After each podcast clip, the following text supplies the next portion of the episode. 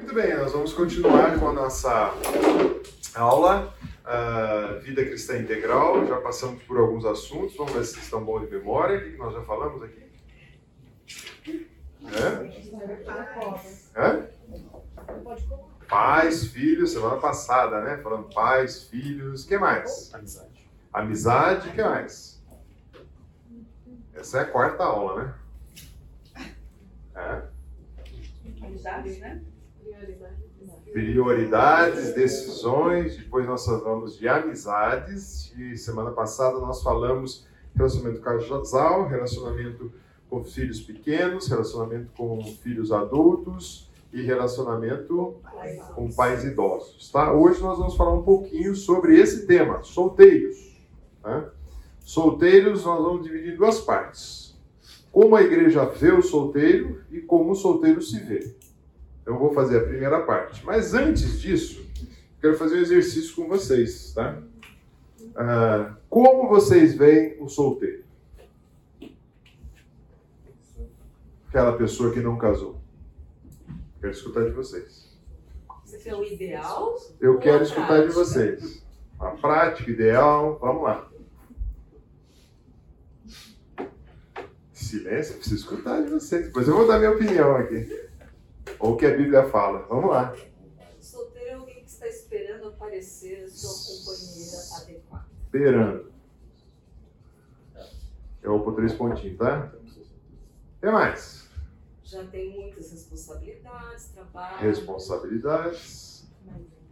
Trabalha. O que mais? Estuda. Estuda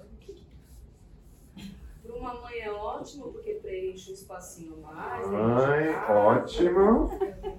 É. O que mais? Hã? Opção. Opção. E lá? Toma decisões sozinho. Decisões. Decisões. Independente. Só. Independente. Egoísta. Opa!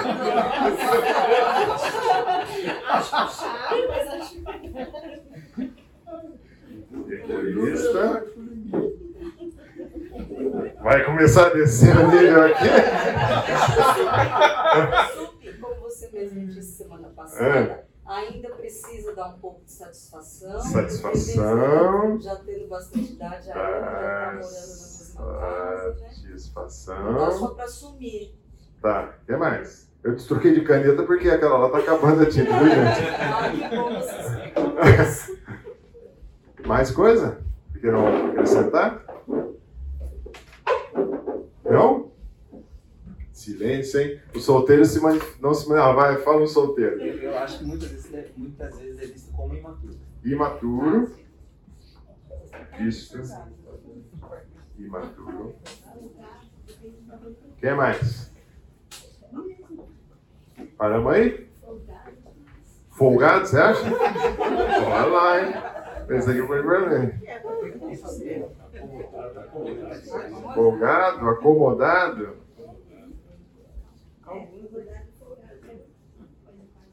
Vamos lá. Muito bem. Vamos ver então ah, o que vocês falaram sobre, né? Então tá aqui a, as suas observações sobre. Mas deixa eu contar um pouquinho como foi o nosso e como começou o nosso envolvimento mais com solteiros adultos, tá? Porque solteiros eles são categorizados desde aquela pessoa que saiu da adolescência que não casou até aquele que é viúvo ou aquele divorciado. Isso é considerado tudo solteiro, tá? Uh, mas o nosso envolvimento começou praticamente, meio da Rose, digo, em 2016, quando nós vimos a necessidade de um grupo específico dentro da nossa comunidade.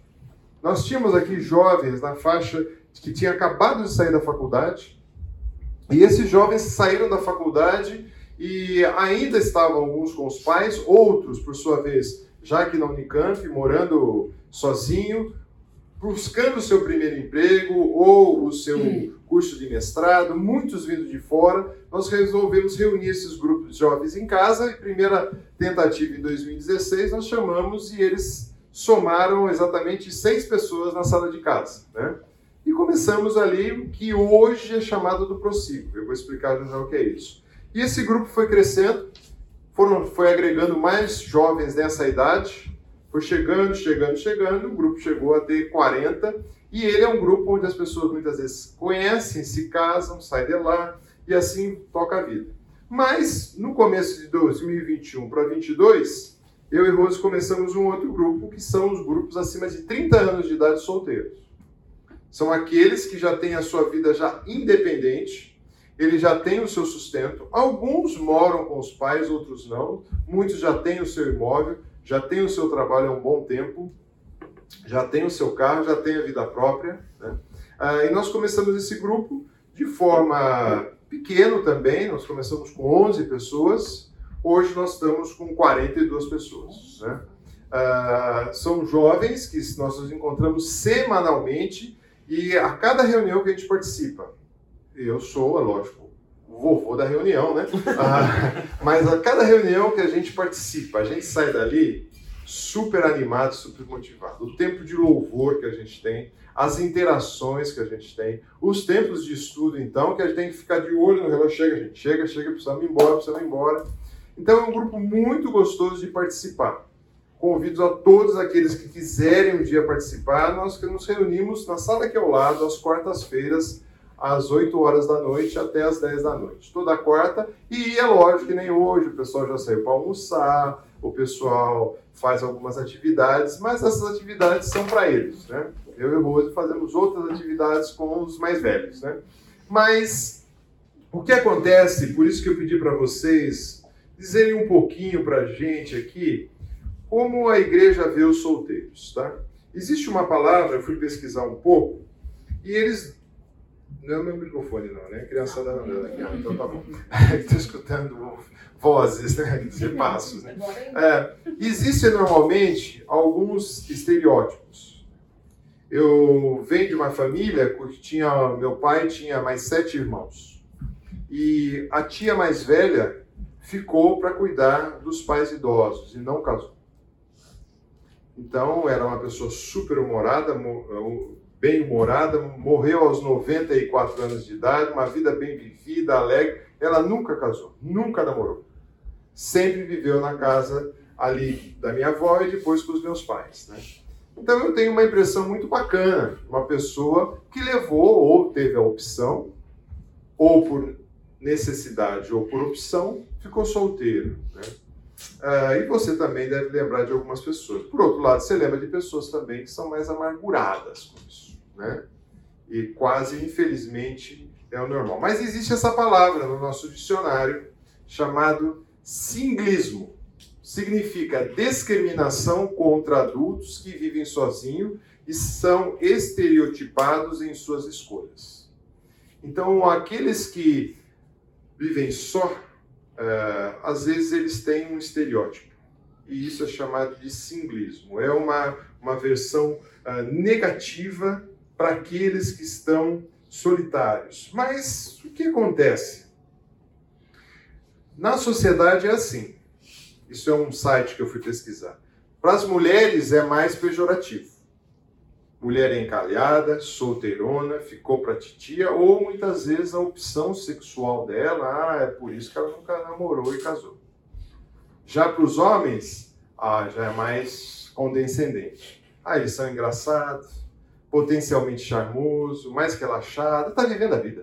Ele está solteiro porque está vivendo a vida. Veja bem, a sociedade como é ingrata. Já começa uma divisão e quer queira, quer não, é passado isso. Só que é tão interessante que até no meio da, da, das igrejas, quando a gente pega um livro de família, a, os próprios autores pedem desculpas quando ele escreve um capítulo sobre solteiro. Eu já peguei vários. Uh, ele escreve um capítulo e normalmente é pequeno sobre a vida do solteiro. Né? E, ué, solteiro não está no nosso contexto de igreja? E eu vou mostrar depois os números que nós temos no nosso contexto. Né? E o que está acontecendo no mundo os números são altos das pessoas que estão solteiras, por vários motivos. Né? Então, o grande problema para mim é quando esse estereótipo invade a igreja.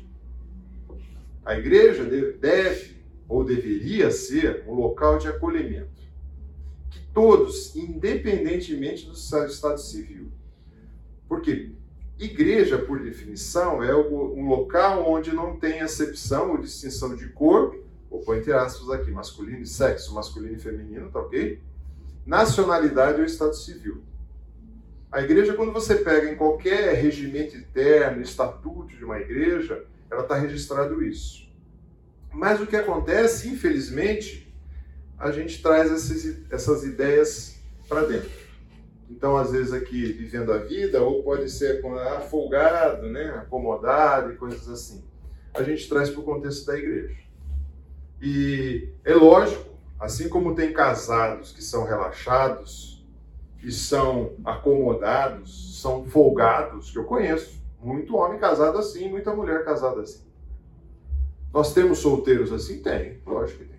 Porque todos são pecadores, vão partir dessa base também. Mas eu separei um texto que está relatado em Colossenses capítulo 3. Quem pode ler esse texto?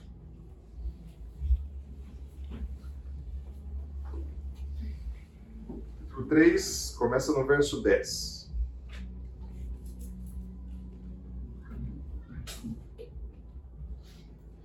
Revestiram da nova natureza que se renova para o pleno conhecimento segundo a imagem daquele que criou.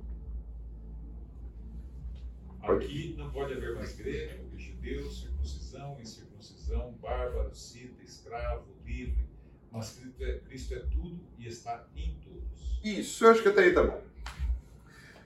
Olha, quando Paulo está escrevendo, ele está falando, olha, não tem grego, não tem judeu não tem os que são da circuncisão, ou seja, o povo escolhido, não, e o que não é. Não tem o que é um bárbaro, e olha para aquela cultura, um bárbaro é uma situação bem complicada. Não tem um escravo, não tem um livre. Um livre. Por quê? Porque a igreja tem a ideia do quê? De abraçar a todos. Não vem mais com essa roupagem. E assim não deve vir a roupagem também com a ideia de ele é solteiro ou ele é casado. E depois, alguns que são casados que não têm filho também levam outro carimbo. Né? Então a igreja muitas vezes é cruel com quem é solteiro, e não só quem é solteiro, com qualquer um que seja um pouquinho diferente. Eu vou mostrar um pouquinho mais. Portanto, como eleitos de Deus, santos e amados, opa, Mudou o contexto, não é, não é grego, não é judeu, não é livre, não é escravo, mas agora somos santos, somos eleitos, somos amados. E nós temos que nos revestir do quê? Compaixão, bondade, humildade, mansidão, paciência, suportar um ao outro, perdoar mutuamente, caso alguém tenha motivo de queixa contra o outro. Assim como o Senhor perdoou, perdoe também aos outros. Acima de tudo isso, porém, está o quê? O amor, que é o vínculo da perfeição. É isso que tem que reger os relacionamentos dentro da igreja. Quer seja casado, solteiro, viúvo, divorciado, se tem filho, se não tem filho. É isso que precisa reger. E quando isso não rege, aí é um complicador.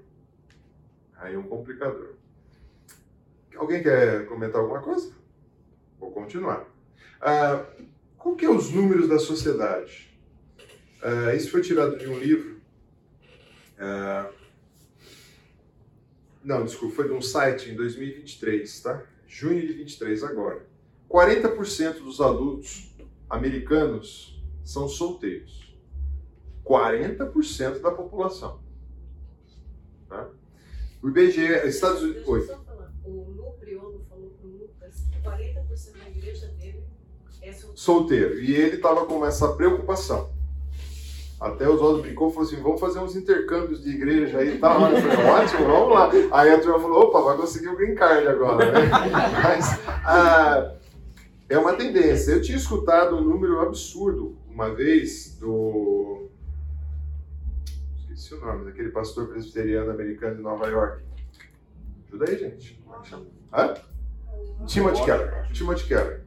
Timothy Keller tinha falado um número da igreja dele em Nova York, eu não sei se é certo isso, não sei se eu escutei errado, mas quase beirando 70% da igreja é de solteiros. Grandes centros. Grandes centros são assim. Centros menores isso não acontece, mas grandes centros são. Tá? 87 milhões de solteiros tem nos Estados Unidos. Isso o censo deles. O nosso IBGE deu agora, disse que 80, 81 milhões de solteiros tem no Brasil. Mas aí inclui todas as idades, tá? O americano está pegando só viúvo, divorciado e que nunca casaram. O, IBGE pega desde acabou a adolescência. Então aí tem a possibilidade de casamento. E esse número no mundo vai crescer até 2040 20%. Tanto é que eu não vou ter tempo para abordar tudo isso. Tanto é que muitas empresas estão olhando esse mercado e falam assim: vamos ganhar dinheiro. Do quê? Viagens, moradia, um tipo de carro, né? E assim por diante. Mas não dá tempo de falar tudo isso. Mas eu quero só mostrar alguns números, né? Aí também tem um outro estudo do mundo mostrando também o porquê. Por quê? Esse estudo foi realizado com 3.200 solteiros, tá? Foi realizado esse estudo e em diferentes, né, solteiros de todo o país distribuídos nas diversas uh, faixas etárias. Isso foi feito no Brasil. Então, por que a decisão de não casar? Então, alguns argumentaram que vontade de viajar muito está no topo. Segundo, atingir uma melhor posição na carreira. Também está lá em cima. Né? Isso também eu sou. Eu sou casado, mas eu posso viajar bastante. Né? Comprar a casa. E outras, né? Uh, e encontrar o par ideal. Então, gente, para vocês que são solteiros, o par ideal não existe. Né? Todos são pecadores. Começa por aí. Né? Então, isso é muito difícil. Mas, uh, isso é uma pesquisa realizada. E também depois eles têm outras amostragens, eu não vou entrar. Mas qual é a visão bíblica de um solteiro? Eu gosto muito desse autor, Andreas Kostenberg, Deus, Casamento e Família. Ele tem um capítulo que ele dedica. Ele é um teólogo, mas é muito bom esse livro dele, tá? Então ele fala aqui: os solteiros, já saindo da adolescência, são provavelmente o grupo social mais negligenciado da igreja ocidental contemporânea. Para a maioria dos cristãos ocidentais, parece óbvio que o casamento é uma norma. Está aqui visto aqui que nos alistaram um pouquinho. Quando um solteiro já saído da adolescência no corpo de Cristo, muitos membros bem intencionados consideram seu dever cristão de encontrar um cônjuge adequado para esse indivíduo. Todo mundo resolve ser cupido né? e querer arrumar alguém para aquela pessoa casar. Né? Ele continua dizendo: Ademais, quando alguém com bem mais de 20 ou 30 anos permanece solteiro, e eu gostei dessa expressão, quer por opção ou circunstâncias, que a gente tem que levar em conta. Existem esses dois elementos. Muitos começam a tentar diagnosticar o problema. Aí começa orientação sexual, aparência física, capacidade intelectual, inaptidão social, padrões excessivamente elevados e outros fatores, que condena a pessoa àquele estado civil não natural e indesejável de solteiro. Portanto, não é exagero dizer que muitas pessoas em nossas igrejas hoje sequer consideram a possibilidade de que seja aceitável permanecer solteiro. Eu conheço um irmão em Cristo, ele é um pouco mais velho que eu, ele deve ter uns 66, Zé Bárbara. Ele sempre foi solteiro. Mas um cara que está numa roda assim com as pessoas casadas, ele entra, conversa, dialoga, sai, não tem problema nenhum. E opção, foi opção. Eu quero ser solteiro. Continua solteiro. Por que, que ele fez essa opção? Não sei. Um cara sério com as coisas de Deus, comprometido, ajuda como voluntário na obra de forma uh, bem satisfatória, e isso é um dos motivos, tá? Eu vou colocar também que a pessoa muitas vezes permanece solteira. Então essa visão do Kostenberg é muito boa sobre que a igreja, como a igreja vê os solteiros. Então vê, infelizmente, folgado, acomodado, né? uh, egoísta, com essas coisas negativas, né? Mas eu quero tentar mudar a sua visão sobre isso. Há um comparativo que ele faz da percepção do solteiro. Em Gênesis há uma percepção que o casamento é a norma e ser solteiro é indesejável no Velho Testamento.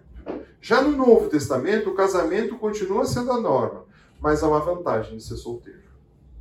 E vamos ver alguns textos das Escrituras que mostram que é vantajoso ser solteiro, principalmente por causa da perseguição, principalmente por causa do evangelismo que era necessário, daquelas pessoas que saíram. E são algumas categorias que ele coloca de solteiros nas escrituras. Viúvas, tanto no Velho e no Novo. Eunucos tem uma diferença. No Velho Testamento era uma questão. No Novo Testamento, o apóstolo Paulo trata que alguns se tornaram eunucos, ou seja, eles não foram lá e se castraram, mas eles deixaram de casar para servir a obra. Enfermidades ou dificuldades, então alguns passam por enfermidades que não vão se casar mesmo, não tem como casar. É, ou algumas dificuldades financeiras, no Velho Testamento eles ficavam também viúvos, uh, solteiros. No Novo também isso acontecia. Por exemplo, um leproso não ia casar, não ia, não ia rolar um casamento.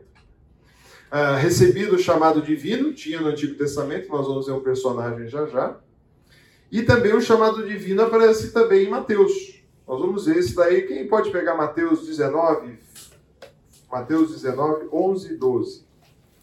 Rapidinho.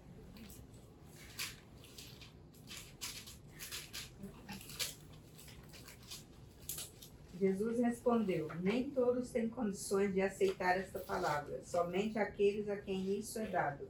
Alguns são eunucos porque nasceram assim, outros foram feitos assim pelos homens Outros ainda se fizeram eunucos por causa do reino dos céus.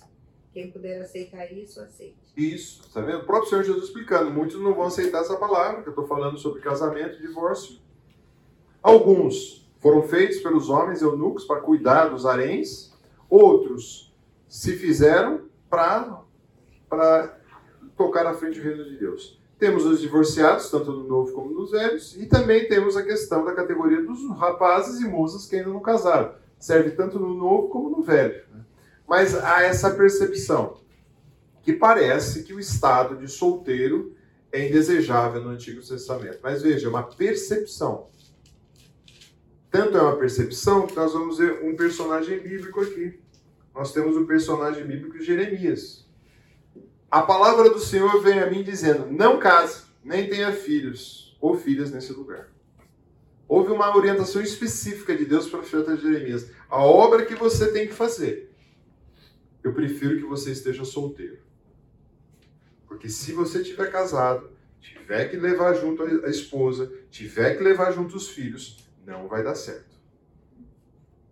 Então houve uma, de certa forma, uma voz, uma orientação, uma condução direta de Deus para o profeta Jeremias permanecer solteiro. No Velho Testamento, então, de fato, é uma percepção que é ser solteiro. Porque o profeta precisou ficar solteiro para aquilo. Tá?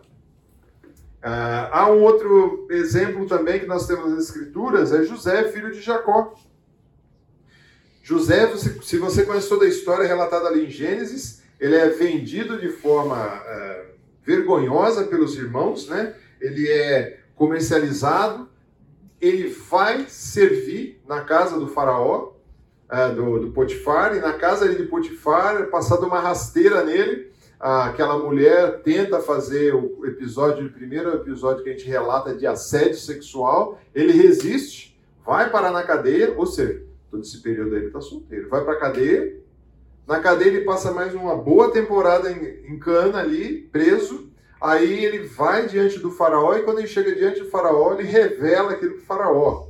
E é interessante que o faraó chamou José de Saf, Zafenate Paineia e lhe deu por mulher Aze, Asenate. Deu uma mulher egípcia para ela, filha de Potifar, sacerdote de On. E José percorreu toda a Egito. José tinha 30 anos de idade quando ele conheceu alguém. Naquela cultura, a mulher casava com 12, 13 e o homem casava com 15, 16.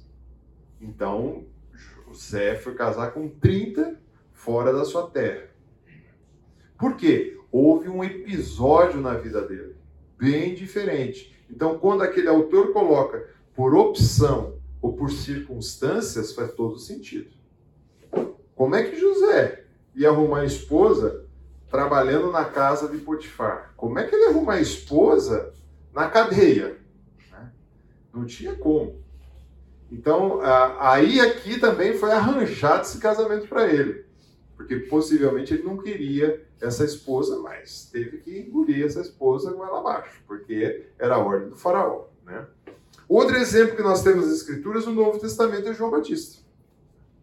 Ele fala que ele é a voz que clama no deserto, endireitarei o caminho do Senhor, e como você viu. Agora você imagina se João Batista, que é considerado o último sacerdote e profeta do Velho Testamento, ainda no Novo, na viradinha do Novo. Você imagina se ele tivesse se casado? Ele ia deixar viúva. Por quê? Porque rapidamente ele foi morto, foi decapitado. Então ele, Deus tinha um projeto para João Batista: olha, você vai fazer isso. E ele trabalhou aquele período e depois falou: chega. Então, eu estou dando alguns exemplos de pessoas solteiras nas Escrituras. O apóstolo Paulo Gostaria que todos os homens fossem como eu. No entanto, cada um tem um dom e o seu próprio dom. Que eh, cada um tem de, um de Deus o seu próprio dom, um, na verdade, de um modo e o outro de outro modo. E aos solteiros e viúvos digo que seria bom que permanecesse no estado em que eu também vivo. Então há sempre uma discussão. Paulo era solteiro o tempo todo, Paulo estava viúvo, mas o fato é que ele estava solteiro. E quando ele relata tudo que ele relatou no Novo Testamento, possivelmente ele não, tava, não estava casado. Ele era solteiro também. Dúvidas e perguntas aí, gente? Uma pergunta. Eu achava que na, no Velho Testamento os homens, as mulheres sim, 12, 13 anos. Mas que eram escolhidas já com 5, 6 anos, né? Mas o homem teria que dar um, um dote, não tinha? Quem dá o dote era a mulher. O pai da mulher que dava o dote. Mas ele, para sustentar uma casa, ele teria que ter algo para. É, mas qual que era a profissão do pessoal? Então era assim: tava lá o chefe da casa, o patriarca. Ele tinha o quê? Sua fazenda. E ele criava o quê? As ovelhas, o gado, a lavoura. E aí ele tinha mão de obra barata. O que era mão de obra barata? Filho. E o que, que o filho ia fazer? Não, pai, eu não quero tocar os seus negócios, eu prefiro fazer um curso de internet, porque é, eu não quero isso. Não, pai, eu vou, não vou tocar o seu negócio agora, eu quero fazer medicina. Não, não, não, não, não. Não tinha essa. O que ele ia fazer? Ele ia, e aí o pai separava um pedacinho, um cantinho da terra. Você vai montar sua casinha aqui dentro da propriedade, você vai montar sua casinha se você vai conhecer ou não a fulana de tal, eu vou lá, fazer um acordo com seu pai. Muitas vezes a maioria dos casamentos eram arranjados. Já fazia o acordo, já combinava o dote que essa moça ia dar. E essa moça dava um dote e casava. Porque depois aí é um outro assunto que a gente vai longo, que é a questão do que há o relato ali do, do divórcio, não é divórcio, o que acontece ali relatado em Deuteronômio. Porque quando sai dessa situação, muitas vezes tem que devolver aquele dinheiro para o pai, coisas assim. Mas alguns acreditam que não é divórcio que está falando, mas sim de noivado. Então, no noivado havia esse compromisso. E aí, o que acontecia? Esse garoto estava lá, seus 15, 16, porque você tem que pensar o seguinte: até quanto o pessoal vendia? 40, 50 anos, já era, acabou. Você vê uns patriarcas aqui, pô, o cara tinha 100, o cara tinha 90. É, mas são os, os expoentes. A maioria não. A maioria a vida era curta. Por quê? Porque a vida era curta, a, a lida era dura, né? era difícil. Então, e aí? Ele tinha 15, 16, ela tinha 12, 13, casava, começava o quê? Ter filho de novo, para quê? Para estudar fora, em outro país? Não, vai ficar aqui. Lembra o exemplo aqui do próprio uh, José e os irmãos. Onde que eles estavam, todos os irmãos? E o menor, que era ele, o que, que ele foi fazer? Ele foi levar alimento para aqueles camaradas. E os camaradas, por quê? Ele chegava e falava assim, tive um sonho tal, o pessoal, ah, não aguenta esse moleque, vamos dar um jeito nele. Então, eles desde cedo não saíam do convívio. Se você for para o nosso interiorzão mesmo, a vida continua assim. O homem é fazendeiro, ele tem seus filhos, ele dá um pedaço da terra para ele e toca a vida ali. Né? Não pensa em sair e fazer outras coisas. Esse livro do Kostenberg, ele fala também sobre as idades e tudo mais. Mas per... momento que o homem paga dote? Nunca, né? essa, essa discussão não tem... É, quem pagava o dote era o pai da, da noiva, né? Pagava o dote o pai da noiva, para levar, e o pai da noiva pagava para levar aquela mulher, né? E aí ficava com o dinheiro. No caso de, de Jacó, ele pagou o dote para trabalhar sete anos de graça. É, ele pagou. Ele pagou ali para levar aquela filha escolhida. Mas aí foi ele que fez o acordo, né? Não foi a escolha dele? Foi ele que, que deu a proposta? É, acho que foi escolha Ele dele. faz a proposta até para trabalhar, porque ele queria o salário dele seria ali. É, mas normalmente quem fazia isso é o pai, né? Os pais que acordavam, né? Os pais que faziam os acordos, se reuniam, faziam um acordo, já logo cedo, bem antes da pessoa estar pronta para casar. E aí não tinha. Nas regiões orientais é muito comum. Eu conheço um rapaz que ele é chinês. O pai e a mãe dele já eram para o Brasil. O pai e a mãe dele prometido um para o outro. E casaram. E se deram muito bem, né? É, mas não tinha essa de escolher, não. Eu quero escolher com quem eu vou casar. Não, não tinha essa escolha, não. Mas podemos trazer mais informações sobre isso daí, sobre os dotes aí. Porque eles estão com medo de abrir o bolso aí, pagar dote? é, tô sentindo um certo receio. Né? Tem uma turma aí preocupada. Opa, eu quero receber o dote, não quero pagar, não. né? Muito bem, vamos continuar. Apóstolo Paulo, como eu disse. Ah, dons de solteiro, você escuta falar isso muito, dom de solteiro, tá? Será que ele é temporário ou será que ele é vitalício? O dom de solteiro ah, é para toda a vida? Eu acredito que não. Eu acho que não. Eu creio que ah, ele não deve ser para toda a vida. O objetivo dos dons espirituais é servir ao Senhor com alegria enquanto eles, nessa capacidade específica para servir. Na condição de solteiro, escolha se concentrar em servir a Deus por um futuro indefinido e deixe que as questões do casamento cuidem de si mesmo. Ou seja, a ideia é, eu não acho que a pessoa, não, ele tem o dom de solteiro e vai ficar a vida inteira solteira. Não, eu não acredito assim. Eu acredito que ele pode estar por um período com esse dom de solteiro para exercer um serviço, uma obra, e Deus pode mudar isso. E ele também pode mudar de opinião. Então pode casar, tá? Ah, você pode ler mais coisas sobre isso também, não conseguimos explorar tanto. Você tem em 1 Coríntios falando isso, capítulo 7, de 27 a 28, também nos ensinando um pouco. Ah, e esse, o Klostenberg, ele apresenta também a questão do solteiro e o estado final. Então ele fala desde a criação, falando que solteiro não existia, lógico, na criação, um casal, né? Adão estava só e cria Eva. Há um casamento como uma norma sendo estabelecido, tá? No Antigo Testamento ah, era porque na criação só tinha ali o casal e foi a norma, né? Só tinha o macho e a fêmea virou a norma. No Antigo Testamento era incomum e em geral indesejável ser solteiro e o casamento se torna uma norma. No Novo Testamento é vantajoso para o ministério do reino ser solteiro, como o Senhor Jesus aponta, como Paulo aponta, e alguns dos apóstolos tinham mais facilidade. de- E o casamento continuava a norma. Mas é interessante que nosso nosso estado final, na hora que nós chegarmos com Cristo, com o Senhor lá nos céus, o solteiro, todos vão ser solteiros. Não vai ter casamento. Exceto se você tem uma outra crença. Se você crê na igreja dos santos dos últimos dias, se você for casado lá, você vai ter que ser casado na eternidade. Tá? Mas na Bíblia não fala isso. E por quê? O Novo Testamento fala que nenhum casamento, mas serão como anjos. O próprio Senhor Jesus fala isso para nós. Tá? Ah, você pode ter mais detalhes, compre esse livro, vale a pena. Já fiz bastante propaganda dele, não estou ganhando nada, mas vale a pena. Ah, perguntas que você tem até aí? Não?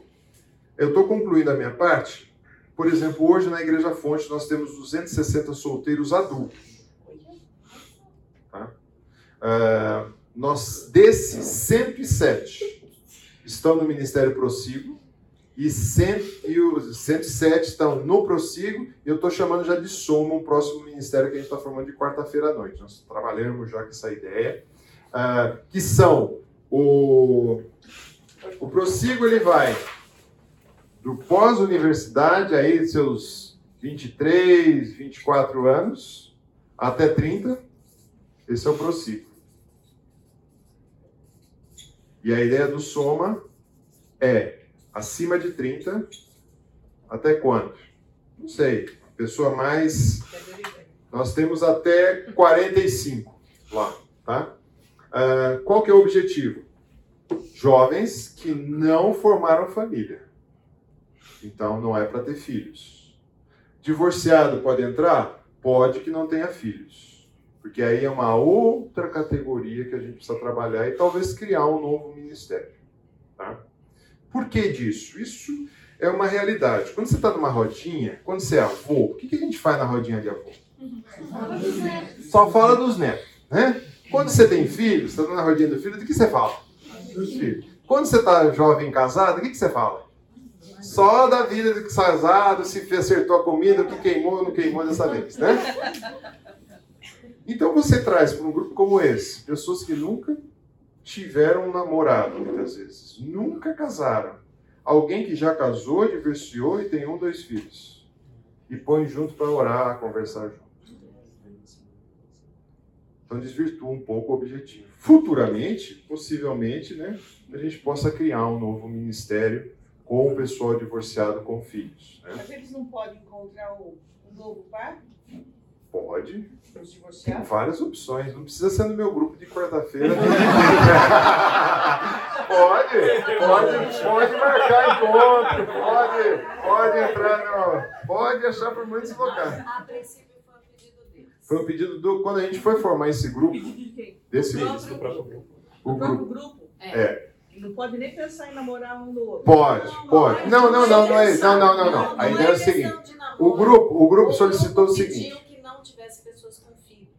Ah, não, não estou falando É só do filho. Não, namorar pode. Pode namorar, pode casar, Não, tá pode. pode. é você tá querendo casar. É, vamos lá. Ah, então, hoje, para você ter uma ideia, desses, desse número que eu falei de 260 da igreja, tá? 260 da igreja, 107 já estão envolvidos em algum grupo, sendo atendido, né? Tem um grupo que ainda não, né? Então, ah, a gente tem procurado conhecer mais, saber as realidades, né? E também eu peço para vocês se envolverem. Como? Você conversa com quem está próximo no culto? Por exemplo, nós tivemos um, um- um- um- eu vou citar, não vou citar o nome. Ele sempre sentava sozinho e do lado dele sentava um casal, já mais maduro, vamos chamar assim, né? E acabava o culto, a primeira coisa esse casal levantava e vinha conversar com essa pessoa sozinho. Saber da vida, como estava, tal. De vez em quando ele sumia, eles perguntavam para mim, cadê ele? Tal. Eu falei, ah, ele de vez em quando dá essa sumida, mas ele volta, tal, né? E essa preocupação. Por quê? Porque muitas vezes, a grande maioria, não tem familiares em Campinas. Estão aqui. Moram, às vezes, numa república, moram num apartamento só. né? Será que você também não tem a sensibilidade de convidá-los para datas comemorativas? Às vezes eles não têm condição de passar Dia dos Pais, Dia das Mães, Natal. Nós já recebemos em casa vários para passar Natal, Ano Novo com a gente em família. Por quê? Porque eles não têm para onde ir. Vão ficar sozinhos. Então, a igreja precisa acordar e falar: opa, essa é uma realidade. O que nós vamos fazer? Né? Também, às vezes, a gente precisa ajudar com a transição de moradia. Volta e meia no nosso grupo tem, ó, tá, tá difícil, não sei o que eu vou morar, como eu vou fazer, vamos orar, vamos ver o que, que a gente pode ajudar. Às vezes emprego, a gente está sempre conversando. Às vezes coisas simples, gente, como carro quebrado. Uma vez eu fui auxiliar, duas moças estavam saindo de casa, bateram o carro. Uma, o pai era do Nordeste e a outro pai lá do interior de São Paulo. Como é que ia resolver a situação? Ligou para mim, eu falei, legal, vamos aí. Vocês têm seguro? Tem. Deixa eu pôr contato com uma moça que é corretora da igreja, porque pode ser que o seguro que seu pai fez, o cara quer ser malandro. E aí foi, e de fato queria fazer uma malandragem lá, deu tudo certo tal. Às vezes algumas chegam e falam assim, você conhece um bom eletricista para levar o carro? A gente precisa estar atento. Então qual o papel da igreja? Voltamos lá no versículo do início. Né? A igreja é acolher, é recepcionar, é abraçar. Não é coitadinho, viu, gente? Longe disso, viu? A gente está trabalhando há muitos anos com os jovens, são extremamente inteligentes, têm decisões, né? mas eles precisam, como qualquer um, se conhecer, saber o nome, se envolver, participar. Tá? Eu trouxe aqui uma foto ah, da nossa turma de quarta, né? E essa é de quinta, está um pouco desatualizada, porque alguns ali casaram, por exemplo, a Mandinha já não está mais aí, uh, aqui também vai casar, vai cair fora do grupo, aqui possivelmente casa, cai fora do grupo. Casou, tchau. Mas vai embora, vai participar de uma coisa de jovens casais. Perguntas? Questões? É isso. Intervalinho e Rose que assume daqui para frente. Eu gostei bastante do primeiro momento, porque nossa ideia era mexer com o pessoal que não sabia, muitas vezes, do, do nosso público solteiro. E que bom, que eu acho que conseguimos pelo menos mostrar né, que é uma realidade existente. Né? A Solange veio me perguntar assim, mas como é que a gente descobre eles na nossa comunidade, né? Então, agora vem a palavra para eles, né? Porque, porque é verdade, eles precisam se mostrar, né? Porque muitas vezes, por conta desta listinha aqui, né? Eles acabam se escondendo, né? Por saber que pensam desta forma deles, né? Outro dia a gente saiu almoçar com um casal da igreja e eles falaram: Ah, vocês estão lá com aquele grupo? Eu falei: Não, nós estamos sim. Para nós é uma alegria estar com o grupo. Né? E tem alguns aqui, eles sabem disso, né? que não é um fardo, para a gente é uma alegria estar com eles. Né? E aí ela falou assim: Ah, mas dá uma dozinha, né? Eu falei: Dó? Por que dó? Ah, porque eles não estão casando. Eu falei, gente, dó eu tenho das pessoas casadas que estão sofrendo. Dó eu tenho das pessoas que estão pensando em divórcio. Eu trabalho com aconselhamento. Muita gente infeliz no casamento. Ah, vocês não formam um parzinho? Eu tenho quatro aqui, tem dois que já casaram. Não, nós não formamos parzinho. Não formamos. Deus que forma os paizinhos, se Ele quiser. Porque casar é uma coisa séria, gente. Né? Então não precisa ter dó de ninguém. Né? São servos do Senhor.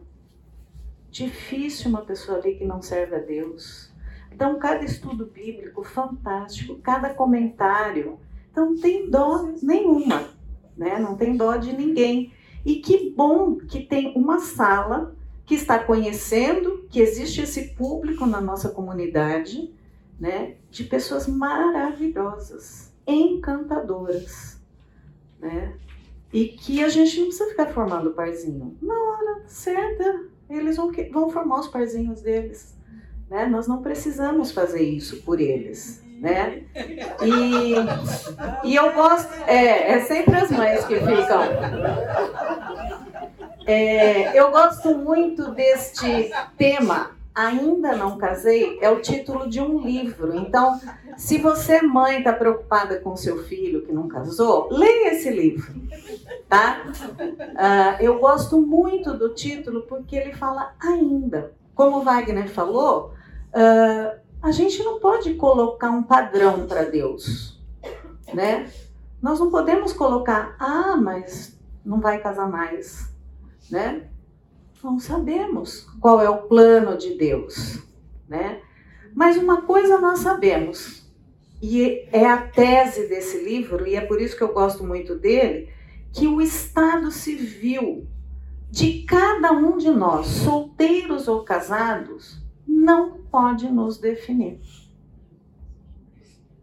Eu não me intitulo casada só. Eu não sou a Rose só casada. Ué, começou a ficar? Eu não sou a Rose casada só. Eu sou uma pessoa que tem uma identidade, que tem uma profissão, que nasci num certo lugar. E o meu colega solteiro ou solteira, não é isso que pode definir ele, né? Uh, e existem coisas duradouras e tem coisas passageiras na vida da gente. Por exemplo, Uh, tem momentos que você é estudante, né? Tem momentos que você é loira, tem momentos que você é ruiva, né? Tem momentos que o homem tá barbudo, tem momentos que tá cabeludo, né? Essas coisas são passageiras e não te definem. E tem coisas duradouras, né? Mas a principal coisa que tem que nos definir é o ser cristão. Isso tem que nos definir, né? A sua nacionalidade, profissão, até profissão hoje em dia não define mais ninguém, né? O mundo, a carreira mudou muito hoje em dia, né? Mas Filipenses 1:20 diz lá: segundo a minha intensa expectação e esperança de que nada serei confundido, antes com toda confiança, Cristo será, tanto agora como sempre, engrandecido no meu corpo, seja pela vida, seja pela morte, porque para mim o viver é Cristo e o morrer é lucro. Né? Oi. Só um comentário, é uma discussão um pouco diferente, mas eu acho que ter essa compreensão e falar isso na igreja, é, principalmente, eu acho que é importante para a gente começar a dialogar também com cristãos que lutam com o homossexualismo, por exemplo. O Wagner tocou um pouco nesse Exatamente. ponto, né? Porque a primeira coisa que um, um cristão que começa a lutar com o homossexualismo vai falar assim, ah, mas Deus não quer que eu seja feliz porque Ele não quer que eu case, né? Tipo, ele tem essa Aham. concepção de que, ah, o casamento vai te definir, né? Você só vai ser feliz, ou só vai... E é exatamente isso que, que esse livro fala muito disso, e eu gosto muito dessa tese. Então não é isso. O que nos define, e eu espero que nós estejamos aqui numa sala com pessoas que realmente já se defini- decidiram por Cristo, isso que tem que nos definir. Somos uma sala de pessoas que habita Cristo Jesus. Não, ah, esses aqui são solteiros, estes aqui são casados. Não é isso que tem que nos definir. Lógico que quem é casado tem que manter seus compromissos. né? Se Cristo é principal, o resto é detalhe. Só que aí vai um alerta. Como que você está vivendo? Então vamos pensar na pessoa gorda. Ela age sempre como gorda? Comendo absurdamente, fazendo piada, né? A pessoa que é doente, tem um câncer, ela vive só por câncer, não fala de outra coisa na vida dela. Aqueles que são avós, ficam o dia inteiro falando dos netos, né? Aquele que tem o estado civil, ele deixa transparecer as dores do seu casamento, ou do seu divórcio, ou da sua viuvez, ou da sua solteirice, ou dos desafios do seu namoro. Essas coisas, gente, elas são detalhes. O que tem que sobressair na nossa vida é o Cristo que habita em nós. Né? Ah, mas eu não posso falar disso? Lógico que pode. Né? Mas isso não, tá, não, não pode ter uma tarja na nossa cabeça. E nós não podemos colocar essa tarja na cabeça dos nossos irmãos também. Tá?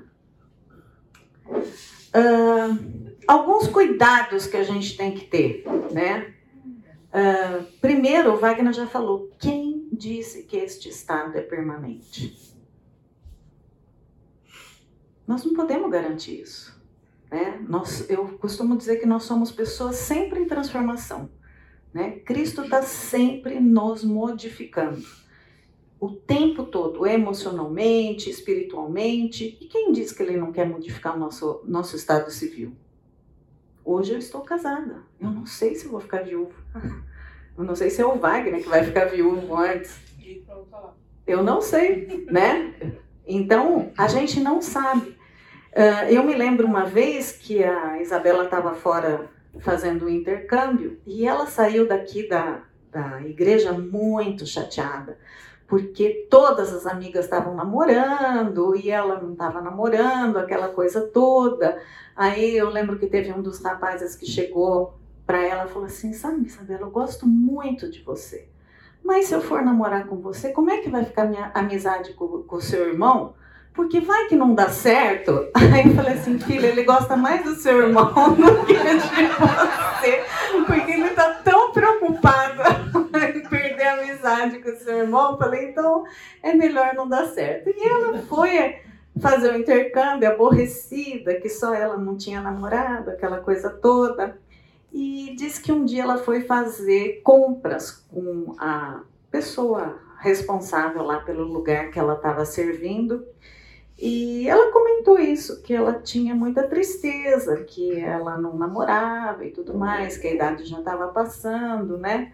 E a moça falou assim: e se Deus quiser que você fique solteira? Aí disse que ela falou assim: olha, mas você sabe que eu nunca pensei nisso, né? E aí disse que a moça orou com ela, falou assim: olha, muda seu coração, ao invés de você ficar pensando só em arrumar um namorado, em casar, muda o seu coração para você servir a Deus, viver sua vida, experimentar outras coisas. E aí ela voltou daquela, daquela saída que ela deu lá do lugar e me ligou. Naquela época não tinha sinal de internet muito fácil. E ela contou isso para mim. E eu fiquei pensando, que essa mulher foi falar para minha filha? Que minha filha não vai casar? Onde ela já se viu? E a Isabela estava tão plena, tão tranquila. E eu falei assim: precisou alguém de fora para falar para ela que ela não precisava ficar 24 horas por dia pensando se ela ia namorar ou se ela ia casar. E pro meu azar, ela arrumou um namorado lá e ficou, né, gente? Então, é, eu acho que quando a gente tira esse peso, que a felicidade está só nisso, né? Como tirar esse peso para minha filha, e talvez essa seja a nossa tarefa. E você solteiro, tirar esse estigma que você só vai ser feliz por isso, né? A sua vida não pode ser só esperar pelo casamento. Né? E por isso a gente tem que ter um coração ensinável. Eu louvo a Deus porque na época a Isabela teve esse coração. Né? Eu acho que eu não tive. né? Efésios 4, 23 fala assim: para que a gente tenha os nossos pensamentos renovados. Né? Então, para você solteiro, ou para você mãe que só pensa que seu filho solteiro precisa casar, mude o seu pensamento. Mude o seu pensamento. Palavra fala assim: a serem renovados no modo de pensar, a revestir do novo homem criado para ser semelhante a Deus em justiça e santidade provenientes da verdade. Outro texto é Romanos 12, 1, fala assim: Portanto, irmãos, rogo pelas misericórdias de Deus que se ofereçam em sacrifício vivo, santo e agradável a Deus, este que é o culto racional de vocês. Não se amoldem ao padrão deste mundo, mas transformem-se pela renovação da vossa mente, para que sejam capazes de experimentar experimentar e comprovar a boa, agradável e perfeita vontade de Deus. Gente, para a gente experimentar a boa, perfeita e agradável vontade de Deus, a gente tem que se deixar amoldar, né? E deixar ser renovado esse pensamento que é imposto e eu vou falar para vocês, é imposto mais pela igreja do que aí fora. E é por isso que às vezes nós perdemos os nossos solteiros para o mundo. Porque aí fora eles são mais aceitos do que são aceitos aqui dentro. Então vamos tomar cuidado com este pensamento, né?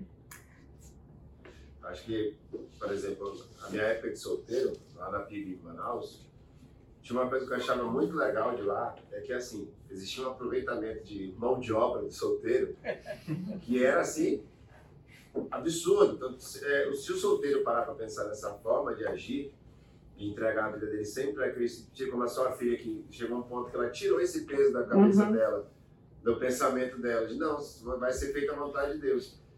E o solteiro, se ele, se ele tiver essa consciência, ele procurar na igreja é, saídas para isso, igreja é um local que não falta serviço para jovens, principalmente solteiro. Claro que para casado tem também o que fazer. Mas eu lembro da minha época de solteira, a, a, a Lídia Sara não está aqui agora, mas ela também, como o pai dela era pastor da igreja, nossa, ela tinha uma agenda de atividades da igreja cheia sempre. Uhum. Então, assim, se você se, se, se dispor a isso, com você certeza. vai conseguir também tirar da sua mente essa preocupação constante. Uhum. Assim, na minha época, é, é, é, era assim, eu, tinha, eu podia ajudar no Ministério de, de, de, Música, eu podia ajudar no Ministério de, de Teatro, tinha a banda dos jovens, então a gente já tem, por exemplo, saía da faculdade, só tem esse horário para ensaiar, corre para a igreja.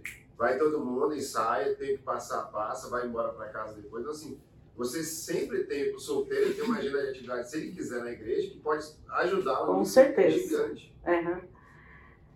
Eu não quero também minimizar as dores do solteiro, tá? É, a gente que convive bastante com eles, principalmente os que têm mais idade, que já realmente moram sozinhos, não estão na casa dos pais, né? É, tem dias muito difíceis, né? Não ter um relacionamento ou nunca ter, ter tido, né? Isso causa algumas marcas. Né? Eu converso com, com algumas pessoas que nunca tiveram sequer um relacionamento. Né? Então fica sonhando com aquilo que tem de errado comigo, por que, que nunca aconteceu, né? Sonhos frustrados. Queria ser mãe, queria ser pai, queria ser esposa, marido. Será que algum dia esse sonho vai se realizar? E sem contar os comentários insensíveis. Gente, essa é a parte mais difícil que eles passam, que os solteiros passam. Né? É, os comentários insensíveis. E os pais dos solteiros também. Nossa, seu filho não casou ainda? Então, nós precisamos tomar cuidado. Né? Se você está aqui hoje, esse é, é, é para você. Se você ouvir alguém falando assim, eu espero que vocês estejam sendo sensibilizados hoje para essas coisas. Né? Fala, Solange. Eu vi um comentário assim, né? Eu fiquei constrangida, mas na frente da pessoa que era solteira, a mãe virou e falou assim: Eu sempre quis ter neto. Mas você sabe, né? Não tem. Pois é. A, a, a, a pessoa que estava Judiação, né? Como se não, como se não tem um Deus soberano orquestrando tudo isso. Existe um Deus soberano, né? Orquestrando tudo isso, né? E, e a gente não pode ficar culpando as pessoas pelas pelas coisas. Parece que a pessoa não quer, não, né? E não, muitas vezes não é isso. Agora, solteiros, né? Eu sei que algumas pessoas assistem a aula depois de gravada. Solteiros, Tome cuidado para você não ficar tão machucado. Tome cuidado. Uh, eu li uma vez num devocional que Satanás caça entre os feridos. Eu achei essa frase bem difícil.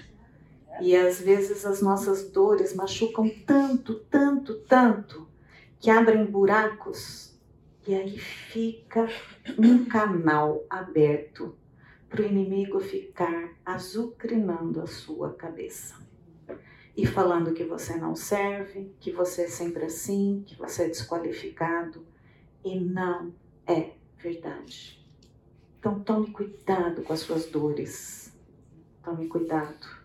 1 Pedro 5 fala assim: sede sóbrios, vigiai, porque o diabo, vosso adversário, anda em derredor, bramando como leão, buscando a quem possa tragar, ao qual resistir firmes na fé, sabendo que as mesmas aflições se cumprem entre vossos irmãos no mundo. O Wagner mostrou quantos irmãos no mundo são solteiros. Não são só vocês.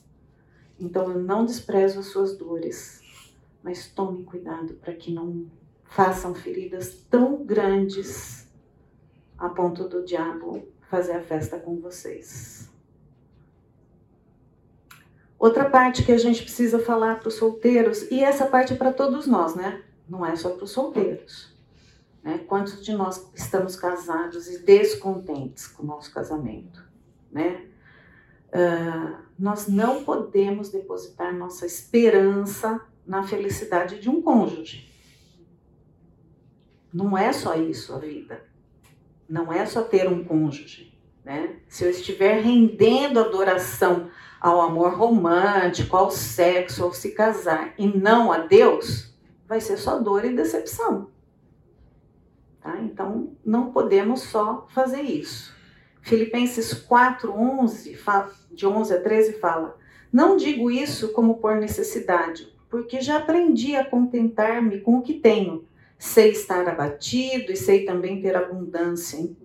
De toda maneira, em todas as coisas estou instruído, tanto ter fartura como ter fome, tanto ter abundância como padecer necessidade.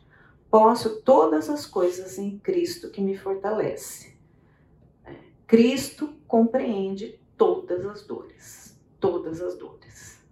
Aquele seu travesseiro que fica molhado porque você está sozinho, porque você sofre de solidão, ele compreende. A gente pode não compreender, mas ele compreende. Né? Então, aprender o contentamento. Né? O solteiro também precisa tomar cuidado com a independência. Tomar cuidado. Às vezes é, acostuma tanto fazer tudo sozinho que esquece que nós somos o corpo de Cristo. Né? A Solange veio na hora do intervalo e falou assim para mim: mas então como que eu vou achar as pessoas para convidar para vir almoçar na minha casa e tudo? Eu falei, é difícil mesmo, né? Porque às vezes a gente não consegue localizar, né? Então, na verdade, meus queridos, se você tem pessoas solteiras que você conhece, se você é solteiro, tome cuidado com o isolamento. Tome cuidado. Você precisa falar não estou bem, preciso de ajuda.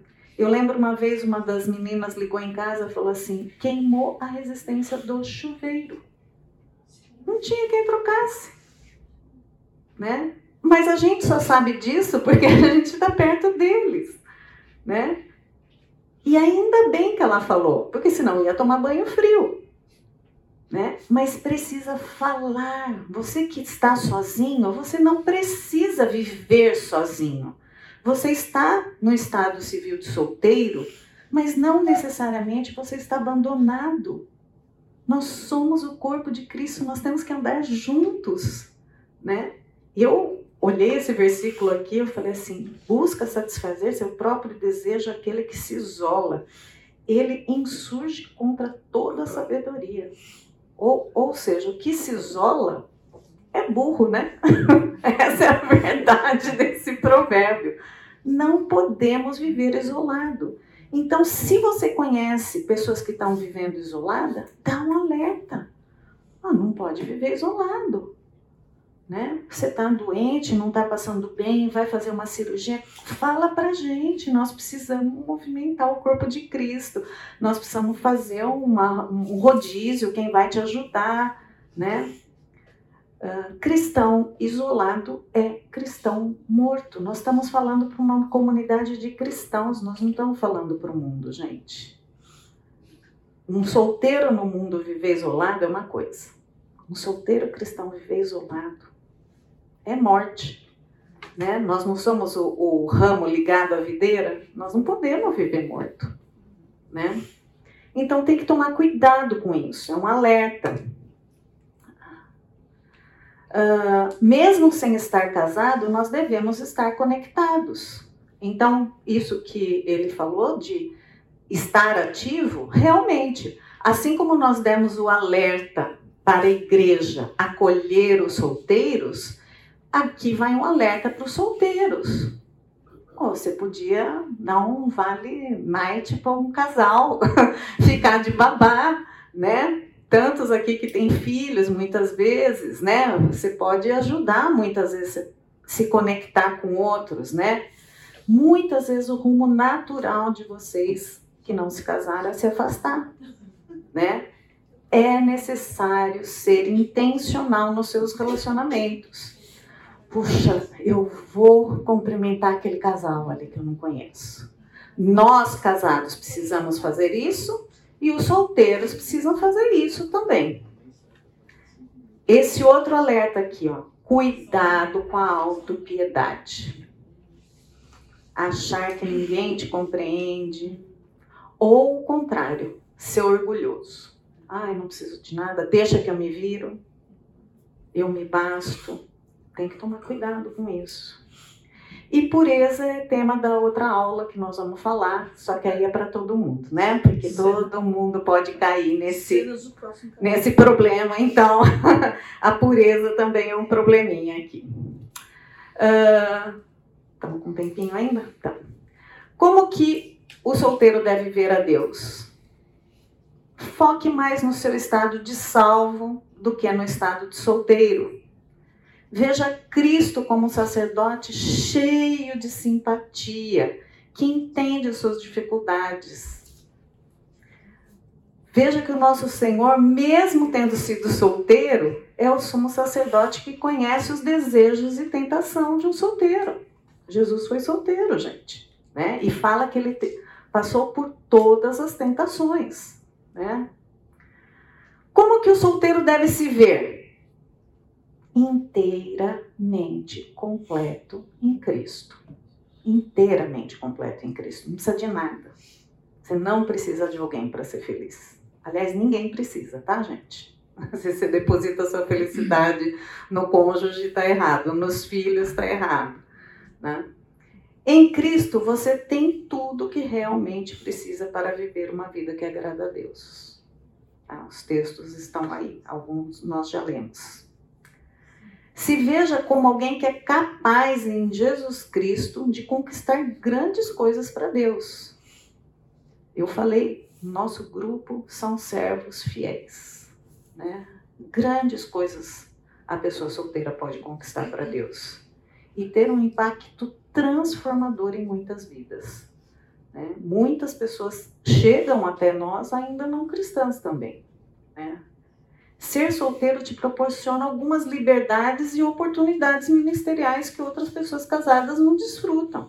Você pode fazer uma viagem missionária por mais tempo, né? Você pode é, se dedicar, como ele falou, mais tempo a, a, alguns ministérios da igreja, né? Que outras pessoas que têm os seus compromissos com família não vão conseguir. Né? Como que o solteiro deve ver outros crentes solteiros, tá? Veja outros homens e mulheres cristãos, principalmente como seus irmãos e irmãs em Cristo, e não como cônjuges potenciais. Não fique olhando para ele só como, hum, será que ele é? Será que é essa? Se fica pensando 24 horas por dia, fica difícil. Agora, se você desfruta da companhia daquela pessoa, cresce com aquela pessoa, isso é maravilhoso. Você desfruta desse amor em Cristo. E você diminui as suas barreiras se você faz isso. Veja-os como seus irmãos e irmãs, como a família de Deus, como companheiros do mesmo corpo de Cristo. Né? Não podemos ficar olhando só como potencial. E como que você deve ver as pessoas casadas, né? Muitas vezes você fala assim, teve mais sorte que eu. Não é verdade. Eles têm sim privilégios e deleites do casamento, mas encaram muitas dificuldades também, tentações, responsabilidades que você não enfrenta. Casamento não é a bênção final desta vida e nem a última resposta para a solidão. Quantos conhecem pessoas solitárias dentro do casamento? Eu conheço bastante, o que é uma pena, né? Na verdade, casamento aparentemente nem mesmo existirá no céu. Né? Que foi o que o Wagner falou também. Isso nós não batemos, hein? Repetimos. Ah, casais enfrentam afazeres e restrição que você não enfrenta, eu já falei isso. Como seus irmãos e irmãs em Cristo, eles são parte do corpo e eles precisam de você e dos seus dons ministeriais. Muitas vezes os solteiros se afastam do, dos casados. Ou se o seu amigo se casou, você não se relaciona mais com ele. Mas você tem dons espirituais que só você tem. E como parte do corpo de Cristo, eles precisam de você ainda. Então não se afaste dos seus amigos. Nem você que casou não se afaste dos solteiros, e nem você que é solteira não se afaste dos casados. Quero concluir. O solteiro pode orar. E você que é pai de algum solteiro, pode orar também. Eu me lembro uma vez que nós saímos para jantar com o Fernando e com a Giane. A Giane estava viva. E nós estávamos com os dois filhos solteiros.